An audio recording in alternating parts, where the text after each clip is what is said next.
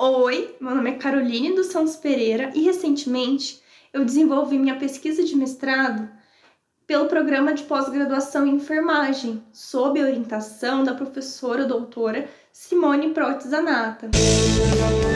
Clique Ciência, um dropcast sobre pesquisas científicas desenvolvidas no Brasil, na voz dos próprios pesquisadores. Foi analisar o processo de implementação do consultório na rua em um município do interior paulista, na perspectiva de profissionais de saúde e de assistência social. Estima-se hoje que existam cerca de 222 mil pessoas em situação de rua. Lembrando que a Política Nacional para a População em Situação de Rua, que foi instituída em 2009, define enquanto um grupo populacional heterogêneo que tem em comum a pobreza extrema, os vínculos familiares interrompidos ou fragilizados e ausência de moradia convencional e regular.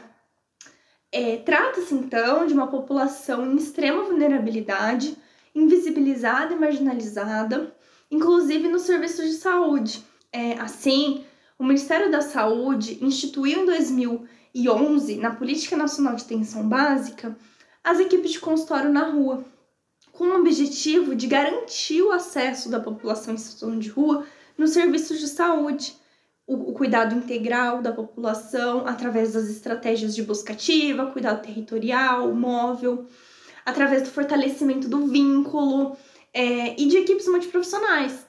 Sabe-se que a inserção do consultório na rua na atenção básica ela é recente. Dessa forma, o interesse em estudar a implementação do consultório na rua em um município do interior paulista justifica-se por ser um equipamento de saúde criado há poucos anos e a possibilidade de fornecer subsídios que contribuam para o fortalecimento do equipamento é, e criação de políticas públicas voltadas para a saúde e melhoria da condição de vida das pessoas que se encontram nas ruas do município. Em relação ao método, realizou um estudo descritivo e exploratório utilizando abordagem qualitativa é, em uma cidade que tinha o um, um consultório na rua de modalidade 1 que foi implementado em 2017. Fizeram parte desse estudo cinco profissionais de saúde e assistência social que é, prestam, prestaram serviço para a população em situação de rua no período de 2017 a 2020, no qual foi o período que ocorreu a implementação, né? A, a coleta de dados ocorreu por meio de entrevistas semi-estruturadas e a análise dos dados ocorreu por meio da usando a técnica de análise da análise de conteúdo proposta por Bardan. É, a composição da análise dos dados foram realizadas em três etapas: a análise, a pré-análise, a análise do material e o tratamento dos resultados por meio da inferência e interpretação.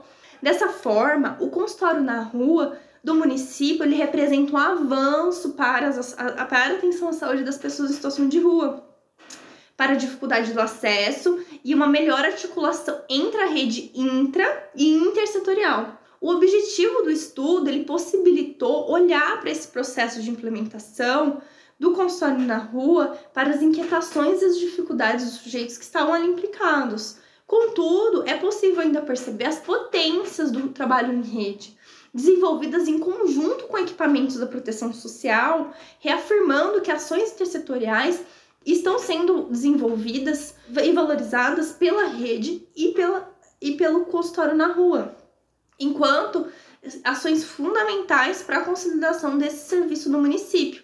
Assim, os resultados dessa investigação buscam contribuir para eh, o planejamento de ações voltadas para pessoas em situação de rua no município, bem como dar maior visibilidade para esse serviço.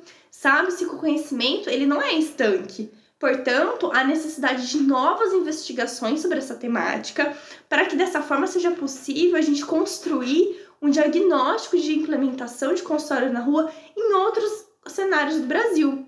Esse é um pouco da minha pesquisa e eu agradeço muito a atenção.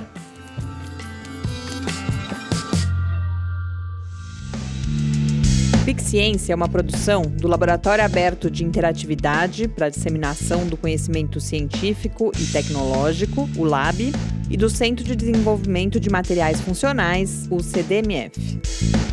Saiba mais Visite www.lab.fiscar.br. Apoio Fundação de Amparo à Pesquisa do Estado de São Paulo, FAPESP, e Conselho Nacional de Desenvolvimento Científico e Tecnológico, CNPq.